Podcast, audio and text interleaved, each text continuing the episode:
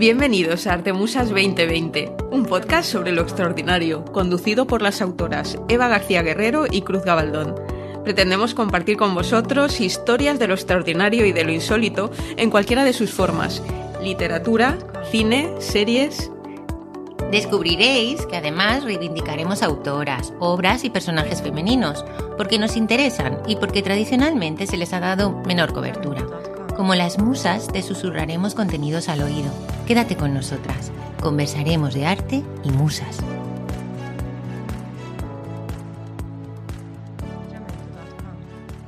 Bienvenidos de nuevo, cibermusas y cibermusas, al podcast de Artemusas 2020.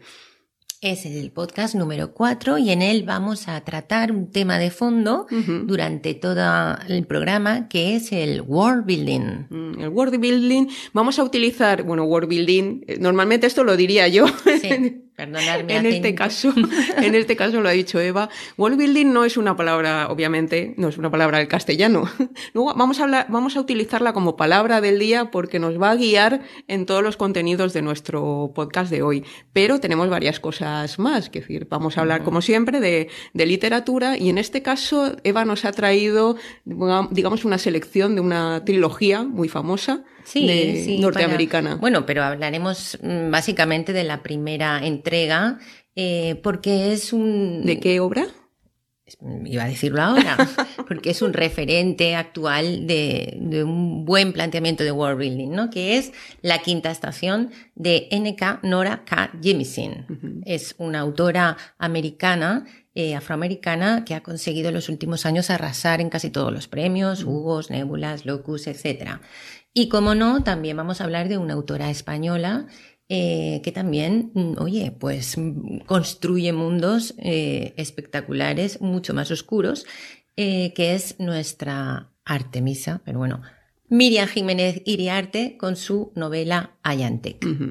Vamos a conectar también esta idea con, eh, series. Eh, en este caso hablaremos de un par de series, no, no vamos a profundizar en ellas porque lo que queremos precisamente es contaros la forma en la que está construido el, mundo, un mundo tan diferente para, para contar sus historias. Una es la serie de Amazon Prime, eh, Carnival Row, que ha, sido, ha, tenido la primera temporada este año, y la otra es una serie que ya ha, concluido sus tres temporadas, que es Shadowhunters, inspirada también en una saga muy popular de, novelas fantásticas de, eh, de una norteamericana. Y tenemos, como no, un relato. Un micro que nos ha enviado nuestro eh, escritor reincidente Francisco Plana, que se titula Terror Infantil. Terror infantil. Vamos a leeros ahora este micro, eh, apagar las luces, ¿eh? mm. esconder las cosas que os den miedo porque empieza terror infantil.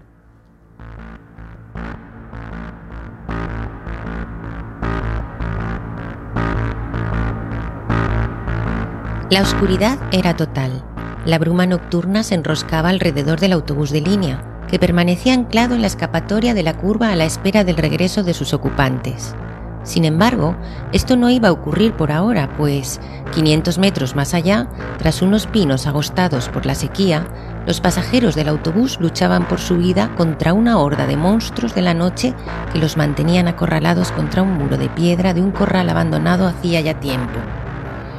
Dos o tres viajeros habían caído ya bajo las fauces de los monstruos y el resto se defendía del asedio como podía, con piedras, palos, bolsos e incluso móviles de última generación.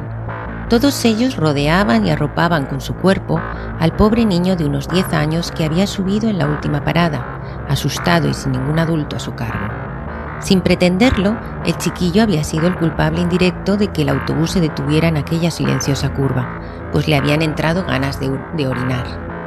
Los monstruos eran muchos y muy poderosos, y uno a uno los pasajeros del ahora abandonado autobús fueron sucumbiendo ante el furibundo ataque, aunque el conductor había logrado ensartar con su paraguas a un par de trasgos antes de morir de una manera horrible. Unos minutos después, el asedio cesó y se hizo el silencio. Solo quedaba en pie el indefenso niño que se preparó para su final. Tras un enorme rugido, se lanzó a lamer la sangre que los otros monstruos vertían en el suelo con sus furiosas dentelladas. Pensaba que solo te alimentabas del terror de los humanos, le dijo al crío una de las vampiras del grupo agresor, al mismo tiempo que devoraba los delgados dedos de una anciana. Cierto, la sangre la chupo solo por puro vicio.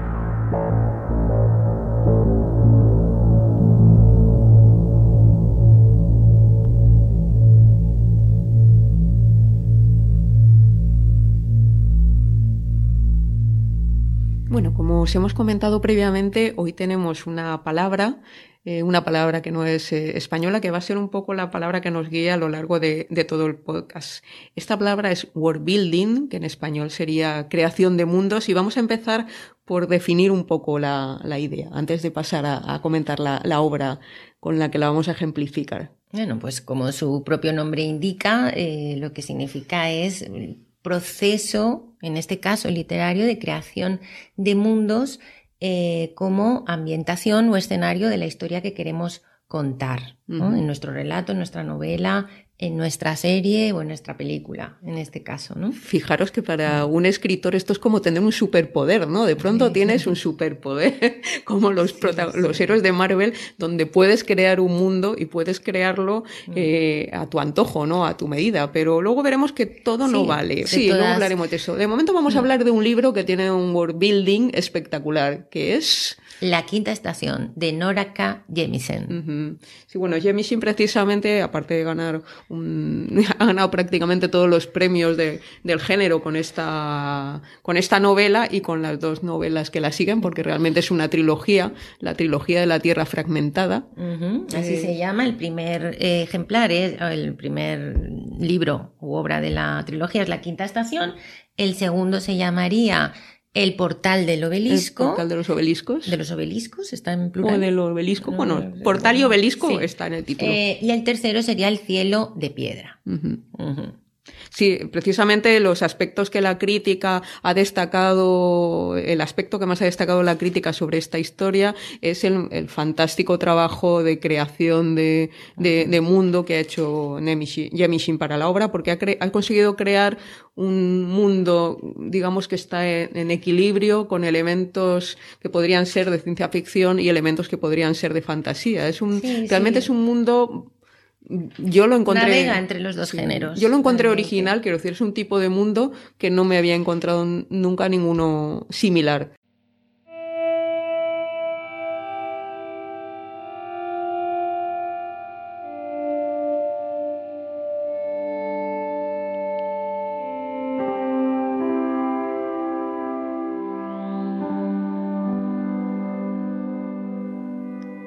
Aquí estás. Empecemos por el fin del mundo. ¿Por qué no? Superémoslo y pasemos a cosas más interesantes. Antes que nada, un final un tanto personal. Algo sobre lo que ella no podrá dejar de pensar una y otra vez en días venideros, la imagen de su hijo fallecido mientras intenta buscarle sentido a algo que carece de él. Cubrirá el cuerpecito roto de Uche con una manta, a excepción de la cara, porque le da miedo la oscuridad, y se sentará impasible junto a él, sin prestar atención al mundo que se acaba en el exterior. El mundo ya ha terminado en su interior, y no es la primera vez que experimenta alguno de estos dos finales. Está curtida en mil batallas. Pero ya es libre, piensa en ese momento, y también más tarde, y son su resentimiento y su cansancio los que responden a esa pregunta velada cada vez que la perplejidad y la conmoción le permiten cuestionárselo. No lo era, no del todo, pero ahora lo será.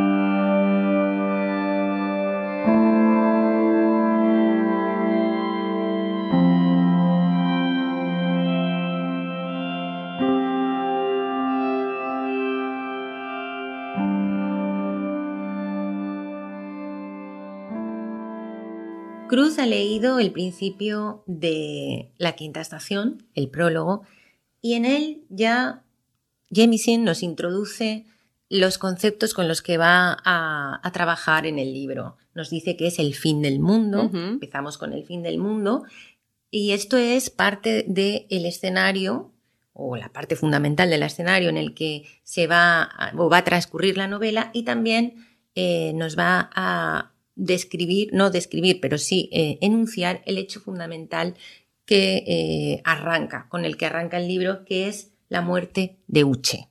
la, muerte, la muerte de un hijo que al final es una tragedia, es un personaje que ya nos está diciendo desde ese primer párrafo eh, que es un personaje roto, roto de, de, muchas formas, ¿no? Y, y, lo hace pues, sencillamente pues, con, un, con un par de párrafos eh, que van a dar entrada luego a todo el desarrollo de, este extraño y, y, diferente continente y mundo de la quietud. Sí, ¿y de qué trata la quinta estación? Pues, a ver, eh, la quietud, como ha introducido Cruz, pues es un continente llamado así muy sarcásticamente, mm. porque en realidad es un mundo que adolece o, es vapuleado cada cierto tiempo por eh, enormes y devastadores terremotos que asolan la tierra. Ellos creen en, un dios al que llaman el Padre Tierra, que está continuamente enfadado y que les envía una especie de castigos eh, en forma de movimientos tectónicos que eh, acaban eh, o hunden incluso las ciudades enteras, las civilizaciones, y cada vez que esto ocurre, hay que comenzar de nuevo y ellos a esto le llaman estaciones, ¿no? Cada vez que, que hay que volver a reiniciar el, eh, y a construir eh, la vida, es una nueva estación. Estamos hablando de sociedades que viven, que viven su día a día siempre preparándose para el siguiente apocalipsis geológico, ¿no? Eh, para la siguiente tragedia geológica que les va, que, que les va a venir y eso condiciona cómo construyen, cómo se organizan y cómo, y cómo se manejan con los unos con los otros. ¿no? Sí, y este será mm, el concepto básico eh, con el que Jamieson construirá su, su world building, ¿no? El, la geología, digamos, de este, de este mundo que no es un, no sabemos si es un mundo eh, completamente distinto al nuestro o es un mundo en el futuro, no, no, no, no lo especifica. O incluso podría haber sido un mundo en el pasado eh, que hubiera quedado totalmente borrado por el, eh, pues por los desastres de los movimientos de, de placas primigenios, ¿no? Sí, sí, puede ser. Bueno, eh, ya centrándonos un poquito en la trama para que sepáis de qué va este libro, pues la quinta estación recoge la, la, la vida de tres, de tres personajes femeninos, tres protagonistas, eh, Esun, empieza con Esun, eh, que es una mujer que regresa a casa un día y descubre que su marido ha matado a golpes a su hijo Ucha. No os mm. estoy haciendo spoiler porque esto pasa en, la página 1. Ya, bueno, ya hemos leído que está con el cadáver del hijo muerto, o sea, no hay spoiler en eso. Todos los capítulos que, que, se refieren a eso están escritos en segunda persona. En segunda persona. Es un, poquito eh, más dificultoso para el lector medio, pero bueno, tiene su. Pero también es mucho más rico a nivel de, de estructura. Que Es una obra que está muy bien escrita, está muy bien pensada y muy bien eh, realizada. Luego, el, el, segundo personaje sería Sienita, que es una jovencita eh, que estudia en una institución que se llama El Fulcro eh, mm, y a la que se le encomienda, se le encomienda, perdón, eh, la misión de acompañar a un personaje misterioso y muy poderoso eh, que se llama, se me acaba de ir, el de los diez, de los diez el sí, el de canillado. ¿Antracita? No, no me acuerdo. bueno, luego miramos. Y por último, tenemos a la niña, una niña que se llama Damaya, a los que sus padres encierran en un granero esperando que se lo lleve eh, o que se la lleve un personaje más siniestro, llamados guardianes, en este caso, Chafa. Que, Pero, ¿qué, tienen, ¿qué tienen en común estos tres personajes? Sí, pues estos eh, personajes tienen... Aparte que son mujeres y que parece que son mujeres también con características de raza eh, sí. son todas eh, mujeres de color eh, en este mundo. Mm, dentro de lo que es la definición de color dentro de este mundo, que no sabemos si son humanos como nosotros. Sí, sí, sí. Son. Jemisin aborda el tema de, introducir en sus novelas y, lucha por ello personajes mm. no normativos, ¿no? Por ejemplo, es una, es una mujer eh, de edad madura, de color, eh, entrada en carnes, mm. ¿no? es el típico o la típica heroína a la que estamos acostumbrados, ¿no? Pues el punto que tienen en común es que las tres son orogenes. ¿Y qué mm. es un orogen? Pues el orogene precisamente es una de estas eh, necesidades constructivas que, utiliza Yemishin en su mundo. O sea, ella establece que dentro de este extraño mundo sometido a las fuerzas de, la naturaleza, pues ha aparecido algo, no se sabe muy bien qué, si es una mutación, eh, un don, Sí, eh, tienen no, queda claro en que algunas personas nacen con la habilidad de controlar, de sentir por un lado y luego de controlar las energías telúricas. Con sus glándulas sesapinales. Toma esa. Y aquí esa no me acordaba. Sí, porque Jemisen es... Eh, Entonces realmente es una mutación, lo plantea como una mutación. Lo plantea como una mutación y inventa para ello unas características peculiares. Mm. Y es que estas personas eh, tienen, no sé si es en la nuca, bueno, mm. sí, unas glándulas que mm, perciben, perciben esos movimientos Son capaces de percibir esa energía y, con el ejercicio y la... Se sapinan, se sapinan. Ah, es verdad. y, esto es muy importante en, el lenguaje eh, de Jemison porque también es una de las características fundamentales que ella utiliza para crear su propio world building y es crear un o abastecerse de un lenguaje inventado eh, alrededor de este concepto eh, clave de la orogenia y de la eh, geología, ¿no? Ella se basa en la geología y hay términos. al, final del libro, pues tenéis un apéndice, un glosario con un montón de, de términos inventados, pues desde abasto, hacer vistas, comungundos, creche, balastos, muchos de ellos basados en, en, la geología y come piedras, geomestro. Es curioso porque estos, sí, estos personajes, eh, a Yamishin que le gusta también hablar mucho de la, bueno, de, la diversidad y, defiende como afroamericana pues la, la igualdad ¿no? o la injusticia ¿no? De, de, ver las razas como algo diferente. Precisamente en este mundo donde estos seres que son los orogenes están dotados de un don tan, eh, tan maravilloso, tan útil para su situación como la capacidad de sentir cuando va a haber un movimiento de tierra, con lo cual eh, puede advertir. que es tan importante esa habilidad. ¿Qué ocurre entonces? y, en cambio estos seres son perseguidos, son perseguidos, son marginados. Que son unos seres absolutamente marginados. Los seres, por un lado, con más poder. Eh, Pero se entiende también, porque también son los seres que muchas veces han provocado esas, esas catástrofes al no eh, poder o saber mm. Mm, contener su propio poder. Ellos son capaces de crear esas fallas gigantescas, de mover mm. eh, la tierra, y de provocar terremotos. Sí, por un lado ese, ese don, que es una... Son peligrosos. sí, es, una, es un gran don, pues, eh, y que se explota, se explota en beneficio de los poderosos de este, de este mundo, ¿no? De esta, de esta cultura, también es a, a lo que más temen eh, los tácticos, es como se llamarían los que no tienen este poder.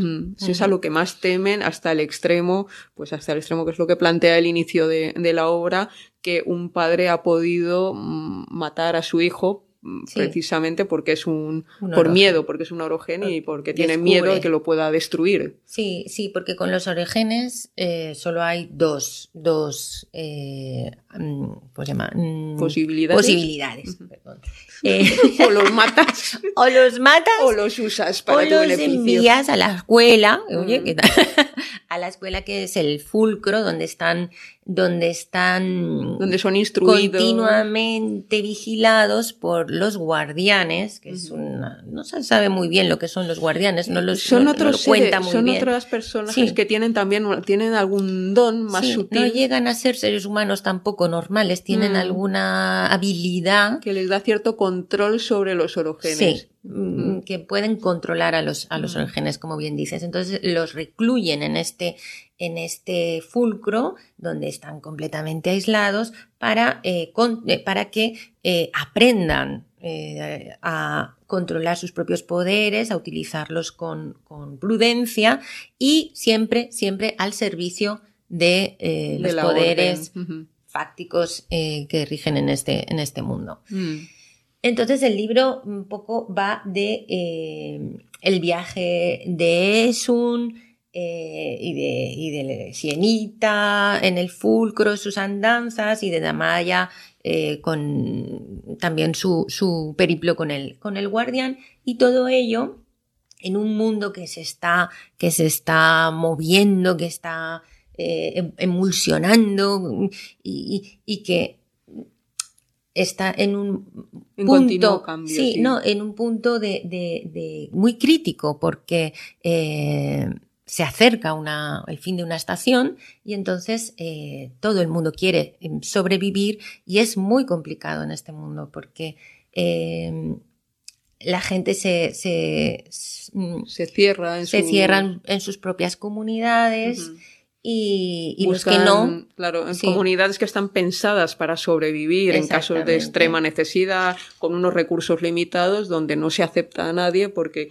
aceptar a alguien más en una comunidad con unos recursos limitados es arriesgarte a que, a que puedan morir. Sí, hay que eh, preservar lo imprescindible para, para conservar eh, lo mayor que se pueda de, de, de, la supervivencia o de, la población. ¿no? Sí, aquí la historia de los personajes de por sí ya es interesante, quiero decir, los tres viajes que, que están realizando estos tres personajes que podrían ubicarse en cualquier otro mundo, de por sí ya tienen entidad y ya, y ya funcionan solo, pero además están enriquecidos mm. con todo este complejísimo trabajo de, creación de mundo que ha hecho, que ha hecho Jemisin, de creación de, cultura, de creación incluso de idioma, ¿no? De, idioma, religión. Y no solo hay orogenes y guardianes eh, mm. como seres extraños en este mundo, sino hay otros algunos otros pues seres. Come piedras, sí. seres que están ahí como lindando la, fantasía de ese propio mundo fantástico, ¿no?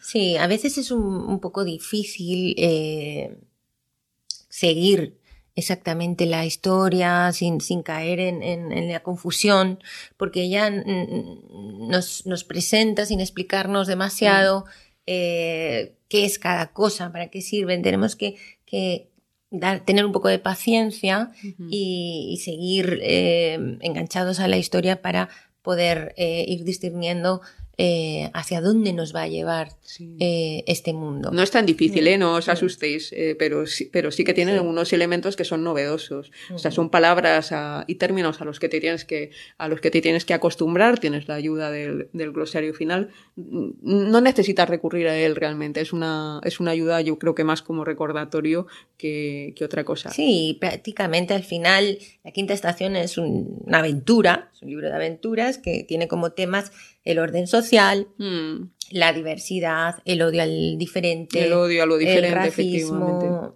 etcétera. Sí, en realidad Yamishin siempre habla de esos temas en sus, en sus historias.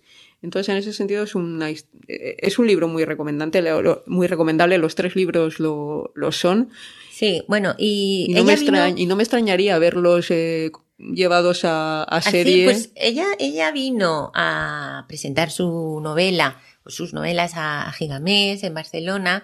He visto la, entrevista, está en YouTube si la queréis ver, y hablaba, dio algún dato, mm, dijo, no he dicho nada, pero sí, pero sí, se ve que ya hay, ya hay conversaciones, no sabemos con quién, ni con qué plataforma, ni si es película, ni si será serie, pero bueno, que va a pasar al audiovisual, yo creo que, es mm. posible verlo Con lo cual, en igual los próximos años. Igual os comentaremos la serie dentro de poco. esperemos que sí, esperemos que sí. es una buena historia.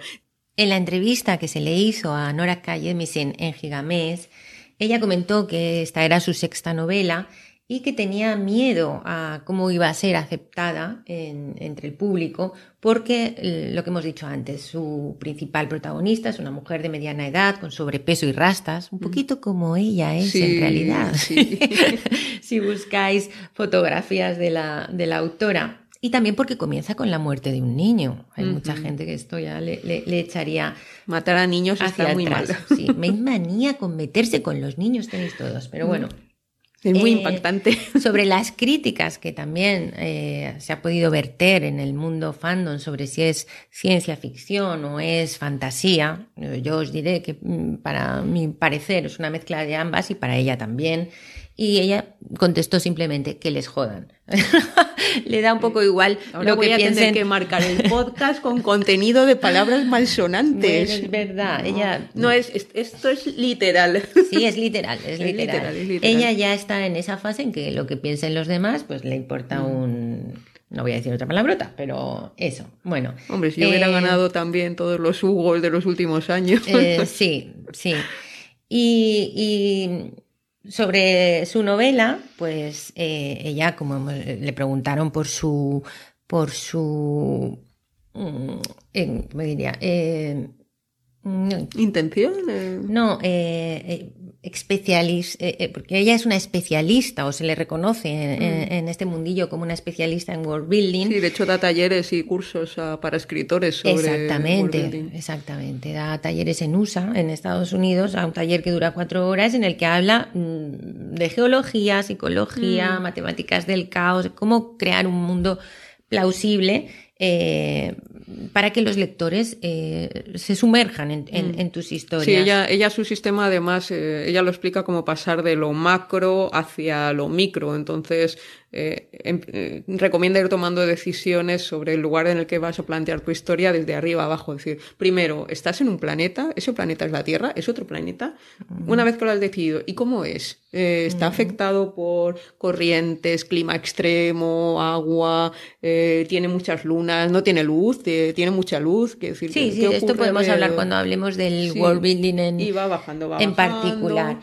¿Qué sociedad podría vivir ahí? ¿Cómo pues, serían esos seres? Y va construyendo en, orden secuencial.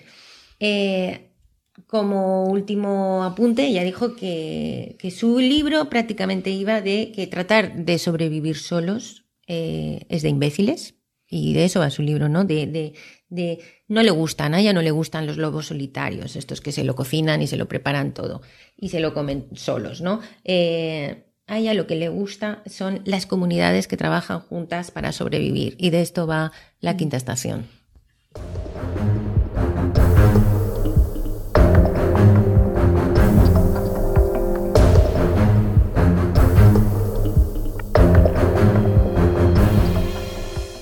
Bueno, queremos ahora también eh, ver cómo plantea una situación parecida, la construcción de, de, un mundo, una autora, una autora de aquí, de, eh, de la Tierra, que es nuestra querida amiga Miriam Jiménez Iriarte. Miriam es una de las escritoras miembro de Proyecto Artemisa y su novela eh, publicada por Insólita el, año pasado, en el 2019, Ayantec, pues precisamente es una, bueno, que os, vamos a comentar un poco de la historia de, de, Miriam porque ella hace mucho hincapié en que, en que quiere que el lector se enfrente a la novela de la forma lo más eh, virgen. posible, ¿no? O sea, que que, le sorprenda, eh, que es lo que ella busca con la, con la construcción. Pero sí que hablaremos un poco de, cómo ha desarrollado el world building, porque nos lo ha contado. Incluso tenemos una pequeña entrevista con ella que, podréis escuchar después, ¿no? Sobre su proceso.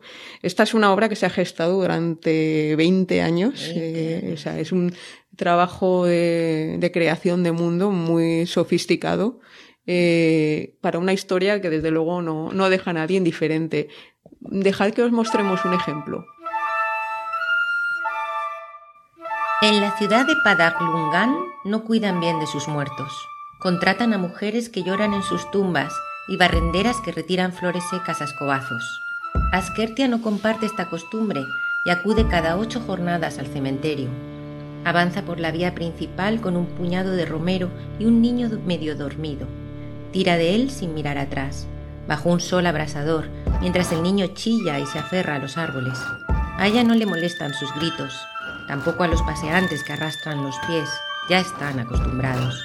Allí nadie se mete en asuntos ajenos y menos en los de esa mujer, así que miran hacia otro lado y hablan sobre el tiempo o sobre la cosecha de algodón. Askertia camina entre los hombres, les sonríe, siente su bochorno, le divierte, Dicen que es amiga de los marginados, que le pagan cinco cobres por cuidar de aquel niño que es una consumidora de fuego y fornicadora. Dicen mucho y saben poco.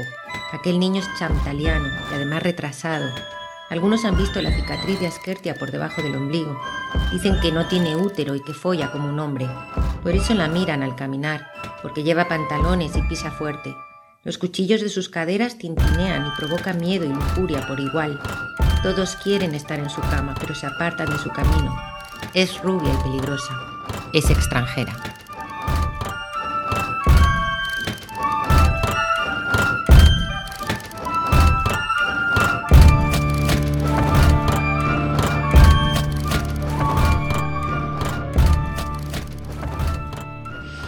Bueno, así comienza Ayantec. Eh, Ayantec es una historia extraña, una historia diferente, es una historia alrededor de tres ciudades, eh, Abacornis, eh, Yuan y la destruida Chamtalión. Esto lo estoy leyendo porque no lo recordaría de memoria.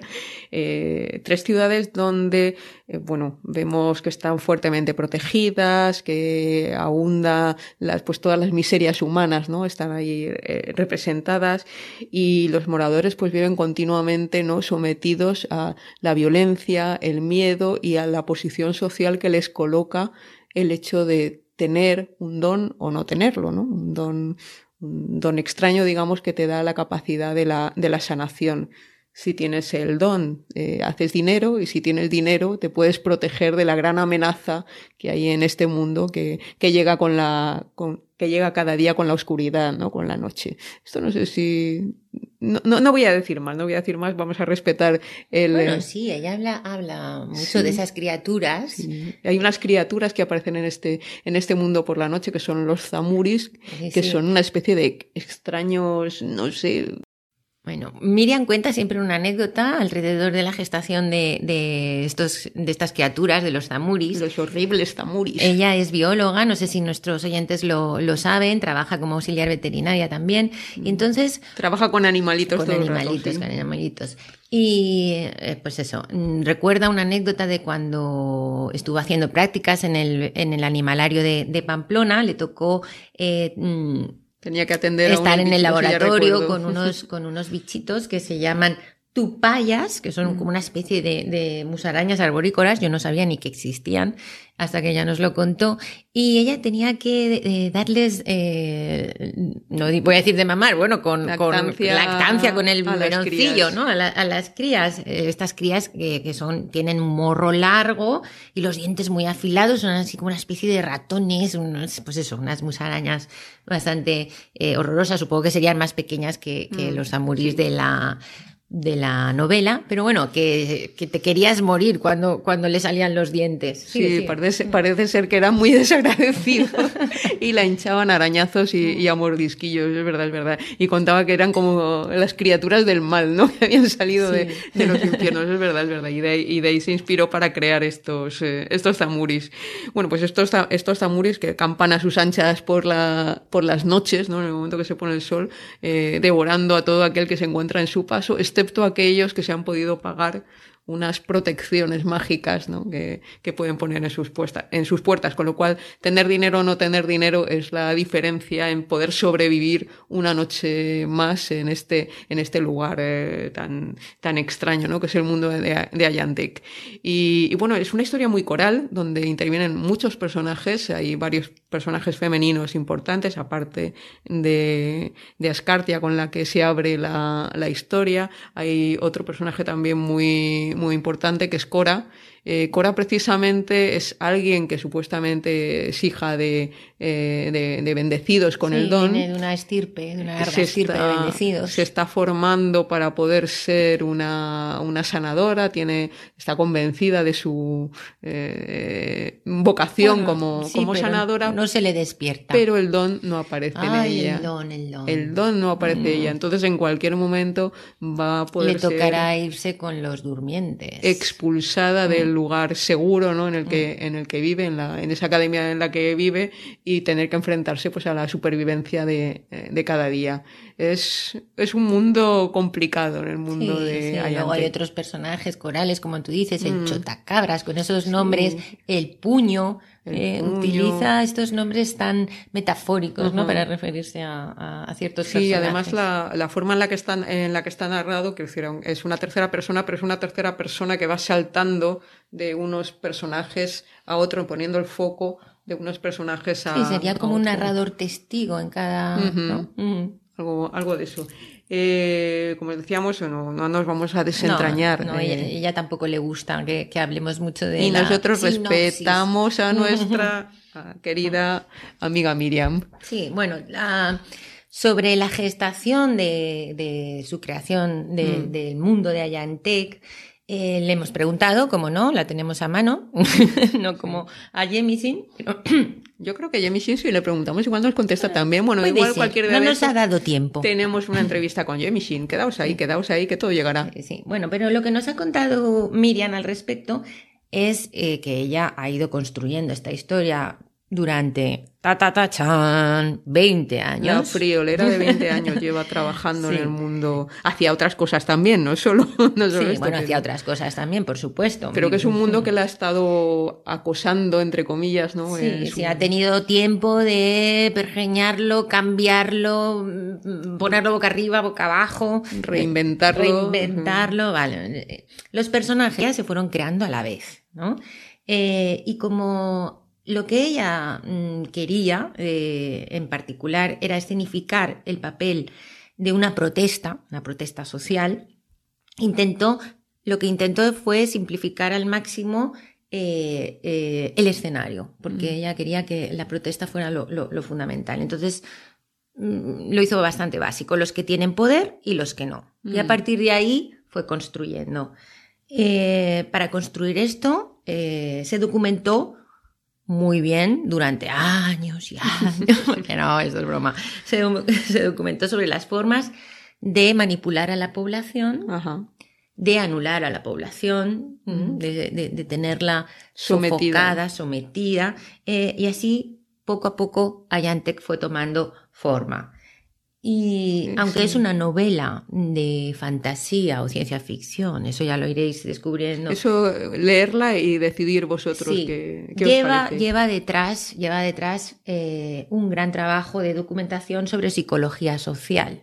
¿eh? O sea que muchas veces el world building o la construcción de mundos que se cree que en lo fantástico o en la sci-fi eh, se supone que simplemente es inventar, no, lleva también mucho trabajo de investigación porque em, lo que queremos es, eh, es mm, um, mostrar, mostrar o plantear eh, asuntos de, la realidad, de la realidad en, proyectados en, en, mundos inventados. Mm, en otro contexto, efectivamente. Eh, Miriam también cuenta en ocasiones cómo después de escribir ciertas escenas, eh, ciertas escenas pues más crudas o más eh, difíciles o con más carga emocional que había momentos que tenía que dejar el texto y salir de casa, irse a caminar, a, a correr porque necesitaba un poco limpiarse, ¿no? Limpiarse ella de la eh, de la carga emocional que, le suponía crear es algunas cosas un poco atroces, ¿no? Sí, Ayanteques es, es un libro muy duro, muy mm. duro de, se podría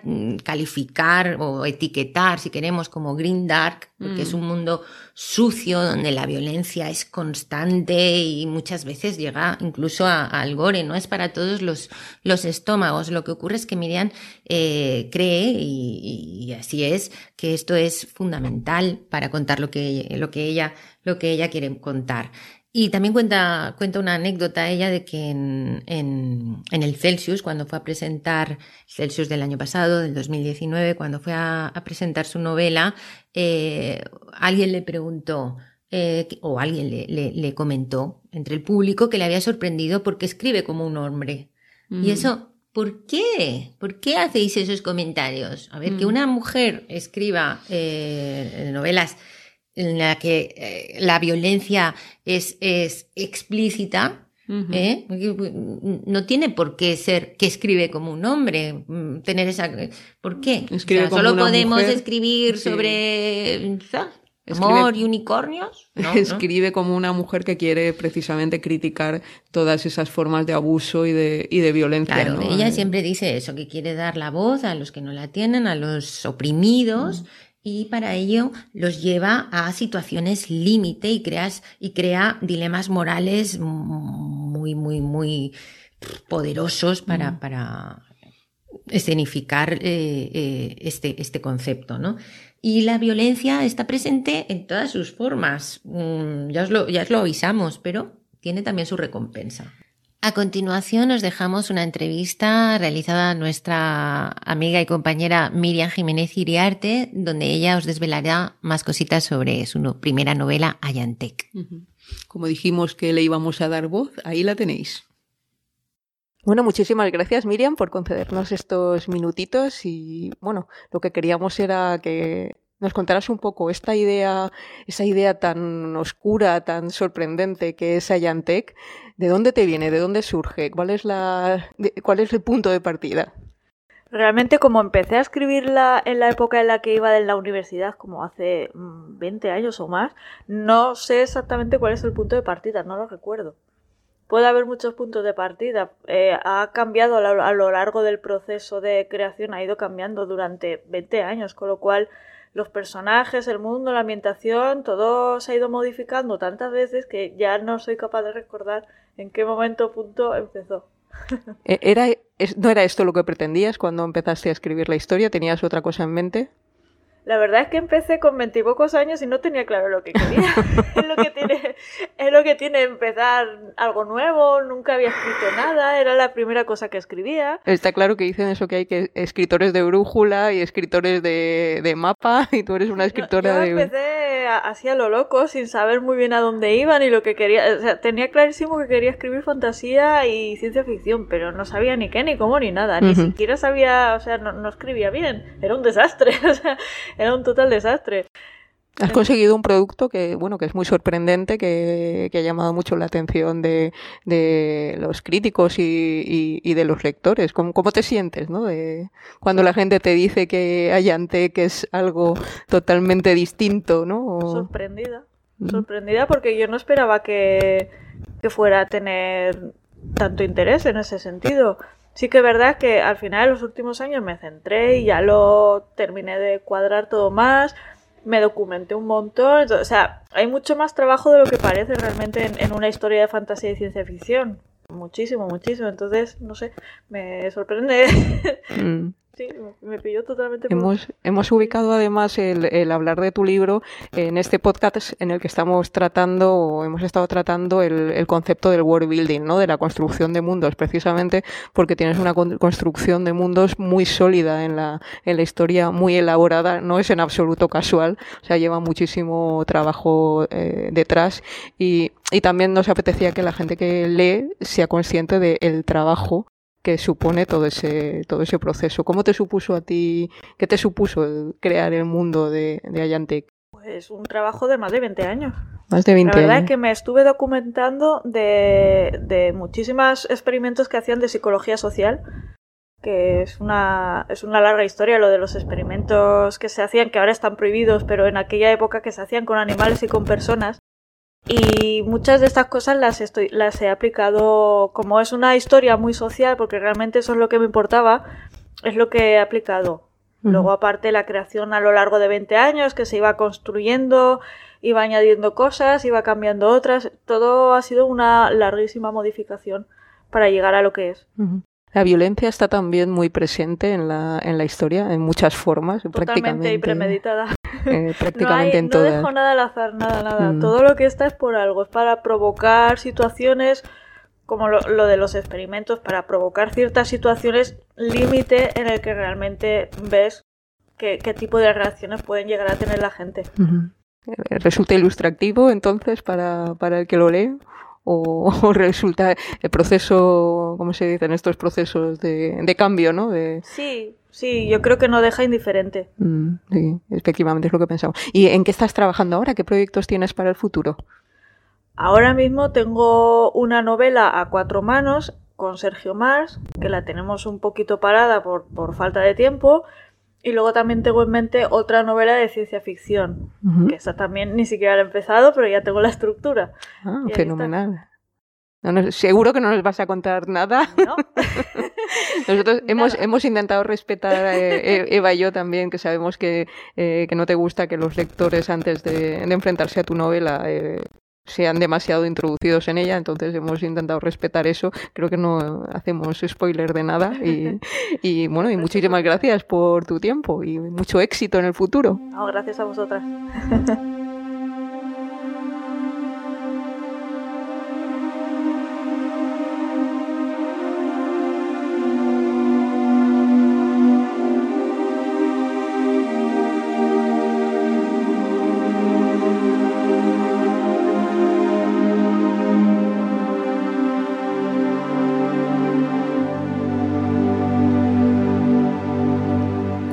dicho que íbamos a hablar un poco también de cómo era ese, ese proceso del, del world building, porque todo el mundo no es escritor y quizás todo el mundo no está, no está familiarizado con él. Eh, cuéntanos un poco cuáles son las características de, de la creación de, de, mundos. Bueno, aquí no pretendemos hacer una clase de máster, vamos a, a resumirlo eh, para que se entienda, pero, pero en, en poco espacio temporal. Pues, ¿y eso qué es crear mundos? Vamos a crearos un resumen de la creación, de, mundos, En unos minutos. Eh, esto es física cuántica, ¿no? bueno, pues para generar un mundo puede ser un mundo parecido al nuestro, lo que sería más fácil, un mundo totalmente distinto. Para ello, eh, lo mejor es no mostrarlo desde el principio de golpe, ¿no? Sino mm, poco a poco, ¿no? Vamos a eh, aburrir con mucha información eh, y, tampoco vamos a, desvelarla demasiado, demasiado pronto. Este mundo que vamos a crear pues tiene una serie de características que hay que tener en cuenta. Cuando uno va a preparar eh, su mapa de, la construcción de, de, la estructura que quiere, de la que va a hablar en su historia, ¿no? Puede ser un mundo, una ciudad o pueblo, puede ser lo grande o lo pequeño que quieras, mm, pero lo tienes que... Puede ser un planeta, puede ser una nave que surca mm. algún mar extraño. Sí. Puede ser cualquier cosa, lo que, lo que el autor necesite para narrar su historia. Y al final es lo que también va a dotar de, de, calidad a tu novela, ¿no? Y de personalidad y también. De personalidad, ¿no? Eh, ¿Qué es elementos importantes a tener en cuenta en la formación o la creación de un mundo? Tener delineada esa ambientación o ese escenario, porque es más que un escenario, como me sugería antes Cruz, es mm, mm, mm, un escenario sería más algo físico, hablamos de una ambientación global, o sea, eh, el escenario físico, donde estamos, cómo es físicamente ese escenario.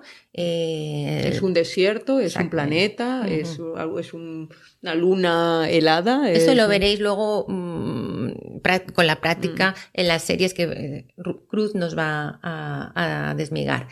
Contexto sociocultural, muy importante. Ah, en realidad hay tres eh, aspectos básicos a tener en cuenta. El ambiental, el que decíamos, el histórico social, la historia un poco, no nos contéis toda la historia de la humanidad o de eh, los seres alienígenas que estáis contando, pero sí pinceladas, ¿no? Para que se vea que tiene un cuajo esa, esa historia. Y el filosófico. Sí, el filosófico religioso, que es el trasfondo. Religioso. Puede que tengan religión o puede que sean ateos, pero bueno, algo tienen que mm. tener. puede ser que esa religión con, eh, condicione muchísimo la vida de estas personas, pues no sé, porque haya sacrificios o, o porque sean necesarios, no sé, practicar una serie de rituales que quizás están, tienen que estar implicados en la historia. Sí, mirar, en, en Ayantec eh, teníamos a los bendecidos y a la voz, que era la voz de Dios, ¿no? Y en, por ejemplo, en, en la quinta estación tenemos la, religión del litoacervo. Las lenguas también súper importantes. Esto se ve ya desde el primer super eh, world building que fue el Señor de los Anillos de, de Tolkien. de world building. La política política, las construcciones, la arquitectura, eso estaría dentro de... pensar en, Canción de Hielo y Fuego. Todos los detalles. Hay que pensar siempre, documentarse bien. Moda, comercio, la historia, como os he dicho, un eje cronológico es muy, muy interesante, al, igual que un mapa. Empieza dibujando un mapa y un eje cronológico, la fauna, el ecosistema, la fauna, mira los amuris. Sí. Por ahí. La magia, si estamos hablando de, de fantasía, o la tecnología, si estamos hablando de ciencia ficción. Las reglas, ha de ser siempre coherente. ¿Mm? ¿Por qué? ¿Por qué? Eh, ¿O qué consecuencias tiene esa magia? Si tú te inventas una magia, tiene que tener sus consecuencias. Eh, y sobre todo, eh, el infodumping, no caer en el infodumping. ¿Qué es esa? ¿Qué es el infodumping? Otra palabra inglesa. Tú, tú, estás abusando de los yo, términos no yo. anglófonos hoy.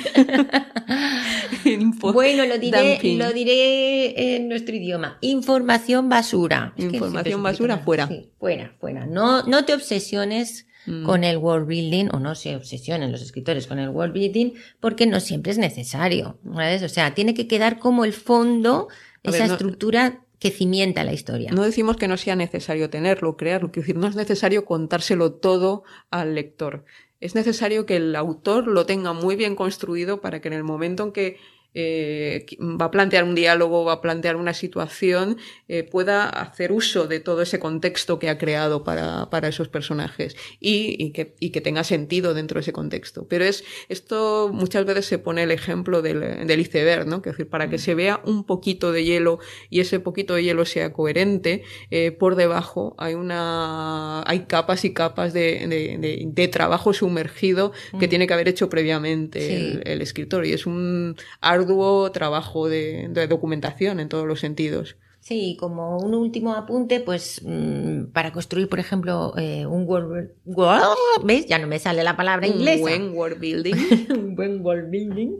Es bueno centrarse en un concepto en concreto, por ejemplo, y de ahí desarrollar el resto de la ambientación. Os podría poner, por ejemplo, eh, Dune, ¿Cuál es el concepto en Dune? La especia. De la especia surge todo lo demás. La especia se encuentra en Arrakis, un país, un planeta eh, desértico, porque la, la, la, especie tiene que ver con, esa, con ese desierto. Las clases sociales tienen que ver con ese desierto. Todo, todo alrededor se desarrolla a, a partir de la especie.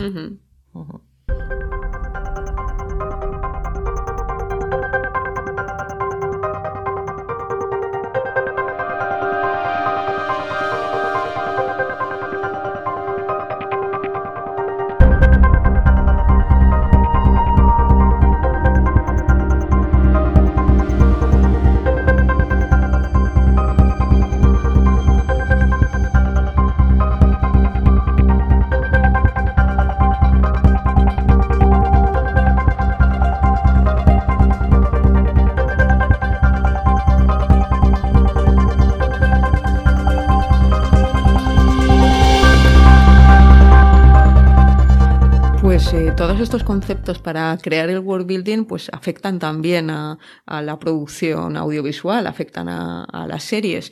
Hay grandes, eh, grandes ejemplos en, seguramente en la mente de todos muy recientes, pues como puede ser Juego de Tronos o, puede ser la, eh, la, fantástica eh, Black Mirror, que hacen una construcción de mundo, en un caso, en una larga saga de de episodios y en el otro caso, que es muy interesante en el caso de Black Mirror, en cada, cada episodio te hace una construcción de mundo mm, muy específica para contar algo en ese, en ese episodio. Esas son dos series que a mí me gustan mucho y creo que, que vamos a poder tratar en alguna ocasión exclusivamente. Entonces, no son las series de las que quería hablar hoy. Y en el mundo del cine también Avatar, por ejemplo. es un gran. Hay muchos ejemplos. World building. ¿Y de qué series quieres tratar hoy? Pues mira, os voy a contar un poquito de dos series muy diferentes que, con una construcción de, mundo yo creo que bastante lograda. La primera es eh, Shadowhunters o Cazadores de Sombras, que esta es una, es una serie de tres, eh, de tres temporadas que la podéis encontrar en, Netflix eh, o en Lifetime en Latinoamérica que está basada además en una saga de libros de una escritora norteamericana que es Cassandra Clare. Sí, sí, eh, bastante éxito. Esto es una historia que se, se, engloba sobre todo hacia un público más adolescente, pues porque es una historia de fantasía urbana, eh, donde tenemos un Nueva York eh, un Nueva York donde vive eh, pues las personas normales, los mundanos como, como nosotros, pero al mismo tiempo hay una, como un mundo paralelo donde conviven pues un montón de especies. Mm. de la noche especies de la noche y del día. Ah, del día también. Un montón de especies que, que, que todos conocemos, pues como son la, las hadas, eh, como pueden ser los, vampiros, los vampiros, los hombres lobos y también una especie, hay ángeles, quiero decir, y también están los net, los netfilim, que son ¿Quieres decir los Netflix? Descendientes, no, los descendientes de ángeles, y humanos, ¿no? Son una mezcla de eh, una mezcla de humanos. A ver, la construcción aquí que hace, que hace Claire eh, le ha servido tanto que, bueno, ha escrito un montón de libros alrededor de este, eh, de este mundo. Ella lo que hace es un poco una mezcolanza de, todas las mitologías que ya existen. Sí, coge mm. todo, lo lleva a una ciudad, con lo cual estamos en una fantasía urbana y además pues hay relaciones amorosas, mm. eh, relaciones entre razas, hay razas superiores, eh, digamos, un poco que actúan como dominantes de otras razas. Siempre está el conflicto racial, realmente siempre, siempre está presente. Eh, a mí es una serie que me gusta, debo reconocer que a, mí me gusta también este género de la fantasía urbana. No es, no es de una gran profundidad, no tiene un casting muy, muy trabajado, pero es muy entretenida. Es una Cruz nos tendrá que hacer un, un, programa exclusivo de sagas, le encantan. Sí, sí, las sagas adolescentes es, una de mis debilidades. Me las leo todas y luego me veo, me veo todas las series. Eh, entonces, Shadowhunters, por ejemplo, es un buen ejemplo de una construcción de mundo que ha sabido hacer la autora y que además ha sabido mantener en un montón de libros y ha, eh, ha colaborado con otros autores que han trabajado en su, eh, en su mundo. Es como un universo en expansión. Efectivamente, y ha sido capaz de crear un, universo en expansión. Lamenta, bueno, la, ya se, se hizo una peli también de esta, de esta obra. Es verdad, la he visto, ahora que lo has dicho. Sí, sí, sí, sí, Una película en el 2013 que era Cazadores de Sombras, Ciudad de Hueso. Ciudad de Hueso. Pero fue un desastre. no, era muy allá. un desastre. Tampoco, creo que tampoco tenía un casting muy acertado. Bueno, la chica era, era la que hizo de Blancanieves. Lily Collins. Lily Collins. sí, es una chica muy guapa. Sí, pero el, personaje del... Él, él no me gustaba mucho. Jess Wayland mm, no, mm. no estaba muy, mm. muy bien encontrado. Bueno, a mí me, me, hace gracia me hace gracia un detallito. Yo, yo, yo soy de, de, la provincia de Alicante y aquí la ciudad en la que viven, en la ciudad mágica, eh, que es la capital de, de, este reino de los cazadores de sombras, se llama Alicante. No me digas, sí, ¿en serio? Es Alicante. Y, la autora sabría que... Que sepáis todos los alicantinos que realmente vivís en el, en el, centro del universo de los cazadores de sombras. Y mirar debajo de vuestras camas de vez en cuando. Bueno, una serie muy entretenida. De momento no están anunciadas más temporadas, pero bueno, la, la podéis encontrar en, en Netflix, en, en, España, como os decía, y en Lifetime en Latinoamérica. Y luego la otra que es más reciente, más reciente, conocida por el público, es Carnival Row. Mm. ¿Mm? Carnival Row a, a, Eva también le gusta me gusta mucho. Porque tiene mucho también de steampunk. Efectivamente, ah. efectivamente. Y a mí me gusta el steampunk. Esta es una. En la estética, sobre todo. esta es una mm. obra que ha lanzado Amazon Prime, mm. eh, con mucho bombo y mucho marketing. Con una estrella, que es Orlando Bloom. Sí, bueno, bueno, ella también es. Eh, ella también, cara de Bilingi. Bueno, aquí estamos hablando de una, una especie de ciudad que podría ser una Inglaterra victoriana, eh, mm. podría ser también a lo mejor un San Francisco eh, en determinado momento, ¿no? Donde, donde se está recibiendo inmigración, pero ¿qué inmigración se está recibiendo en este mundo? Pues, pues, la gente mágica. Pues están llegando nada más y nada menos que hadas y faunos. Sí, a, ah. convivir como expatriados, ¿no? Mm. Porque su tierra pues está en un conflicto bélico, entonces eh, se concentran en una parte de, la ciudad que es este Carnival Row, ¿no? este barrio de Carnival Row. Es un buen punto en, este, en esta construcción del mundo, separar eh, completamente el mundo mágico del mundo humano, pero que conviven en el mismo planeta, aunque no se sabe bien dónde está una cosa y dónde está otra, pero se unen solo en, en, el momento en el que hay una guerra y hay refugiados que quieren que traspasar las fronteras. es muy actual el tema. Se ven obligados a, a mezclarse. Eh, decimos mundo mágico, a ver, son personajes que vienen del mundo mágico, pero son personajes que no tienen magia, no hay magia en la serie. Es decir, son personajes que. Bueno, volar ya. Pues, volar no, es mágico si tienes alas. a mí me parece tan mágico volar. si tienes alas no es mágico. Sí, pero no tiran polvitos así mágicos. Realmente, realmente son. Eh, encajan más en el modelo de otras razas. Sí, otras, razas, otras razas. Porque mm, viven como los seres humanos, sufren las mismas pasiones, los no mismos. Tienen, es verdad, no tienen magia. Los mismos sentimientos y, las mismas necesidades. Mm, pero tienen cuernos o. Pero bueno, tienen algunas características físicas que mm. Eh, pues que los diferencian, ¿no? Entonces están estas hadas y faunos, que, criaturas míticas que han huido de su, de, de, su país, ¿no? Que está devastado por la, por la guerra y, se está generando pues una zona donde la inmigración va creciendo, ¿no? Cada vez hay más inmigrantes y en el centro del drama de la, de la serie pues lo que encontramos es la investigación de unos asesinatos no resueltos. Sí, porque nuestro Orlando Bloom es policía. Sí, que evoca, evoca también un poquito a Jack el Destripador, ¿no? El, en, en, algunos momentos porque son muy cruentos, ¿no? Unos crímenes muy cruentos. Y nuestra cara de Belinge es Ada. Sí, entonces los dos personajes eh, masculinos y femeninos, Orlando Bloom como el detective Rickroft Philo Street. Sí, el nombrecito se las trae. Mm. Y, y, Cara de Levigne haciendo como Viñet Stonemos. Viñet, también el nombre. Vaya, vaya nombre. Bueno, pero el rollito así afrancesado que tiene, El rollito francés. A ver, no son grandes actores. Me, ninguno de los Pero a mí la que me encanta es la historia del. Es un fauno, el que tiene las patas de cabra. Sí, fauno. Del fauno y la señorita mm. de alta sociedad que al principio le repele, mm. pero luego ya no le repelera tanto. bueno, Esa historia es muy... Efectivamente, es una mm. historia que tiene muchos hilos, muchos personajes también que se van cruzando. El hilo central de la relación, de esta relación eh, o, reencuentro de, estos dos personajes, de, eh, de Filos y Viñet. Y, y, la investigación de los crímenes que están afectando además a esta comunidad eh, de inmigrantes, más, además la política, los movimientos políticos a favor y en contra. Es una serie bastante sí, trabajada. Aquí los puntos claves del world building, ¿cuáles crees que son en esta serie? Pues aquí sobre todo tenemos el conflicto, tenemos conflicto racial mm. y tenemos el conflicto eh, político, y social, ¿no? Pues cuando se agolpan inmigrantes y se generan pues todos los movimientos de rechazo contra mm. lo que te viene de fuera, ¿no? Siempre es el otro el culpable de todos los males que asolan eh, tu sociedad. Pero luego visualmente, que esto es lo bueno que tiene el cine para los world building, eh, estéticamente la mm. ciudad es... Está muy bien cuidada. Está muy bien. Este proyecto originariamente además mm. lo iba, eh, lo iba a dirigir Guillermo del Toro. Mm, también lo hubiera hecho. Sí, sí. Al final se, al final se salió del proyecto, pero él estaba en la, digamos, en,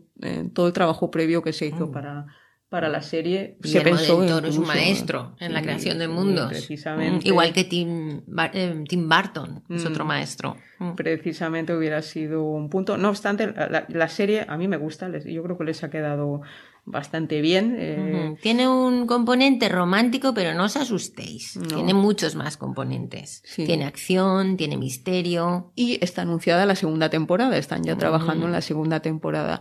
Y debo decir que pese a que ni Cara ni Orlando Bloom son actores mm, eh, espectaculares. funcionan juntos. Tienen, su carisma, tienen su carisma. Funcionan mm. juntos, tienen cuando, tienen química. están juntos, yo creo mm. que sí, que, que, eso han sabido, han sabido hacerlo bien. O sea, un mundo que tiene, que tiene prácticamente de todos estos componentes que, que hemos dicho antes, porque ya digo, aunque es una ciudad que puede evocar a Londres, no es Londres, es. el Burgo, mm. que es una ciudad construida. Lo que hablábamos de mm. world building, hay eh, construcciones de mundos que se basan en, en lugares que ya existen, en este caso es una semicopia ¿no? de, de mm. Londres y otros que se inventan desde cero. Eh, sí, de Londres y mm. de Londres y de San Francisco. Creo que mm. es, un, es, un, poco como las dos ideas que están, que están fusionando, ¿no? Y, y esa lucha social con sus problemas políticos, con las, eh, el imperialismo también. Y la religión. Yo creo que tienen en cuenta también el punto de la religión como muy católico, ¿no? Una copia del catolicismo, porque te acuerdas de ese señor que siempre sale colgado como si fuera un crucifijo en las, en las habitaciones, pero que está como atado y con una bolsa en la cabeza de, de, tela. Un mártir. Es como su mártir. En vez de Cristo tienen a ese mártir con la bolsa en la cabeza y las manos atadas. Efectivamente, es como coger a la, la figura de, mm. de, Jesucristo de los católicos, ¿no? Y hacerle una, una, modificación, una mutación, ¿no? Está, está un poco mutado. Entonces las dos series eh, son interesantes de diferente forma. Yo creo que funcionan muy bien como ejemplos de, de, world building y os invitamos a, a que las veáis y que nos deis vuestra opinión. Y hasta aquí el podcast número 4. Cerramos este mundo que hemos creado. Mm. A mí me entran unas ganas locas de irme a crear un mundo ahora mismo, a ti, ¿no? Bueno, uh, creamos mundos. Oye, incluso se me ocurre un juego. Eh, ¿Habéis creado alguna vez algún mundo? ¿Habéis, eh, ¿habéis tenido un mundo de, sueños para todo vosotros? Todo el mundo sueña. Eh, quizás estáis en los primeros pasos de un creador de, mundos y quién sabe dónde, dónde podéis llegar. Bueno, os agradecemos que hayáis llegado hasta aquí. Sois unos valientes y cibermusos y cibermusas. Eh, os recordamos que, bueno, si queréis seguir colaborando eh, con nosotras, pues nos podéis enviar vuestros microrelatos extraordinarios. Acordados de la dirección de correo artemusas2020 y nos vemos de nuevo dentro de un par de semanas. Gracias a todos. Hasta siempre.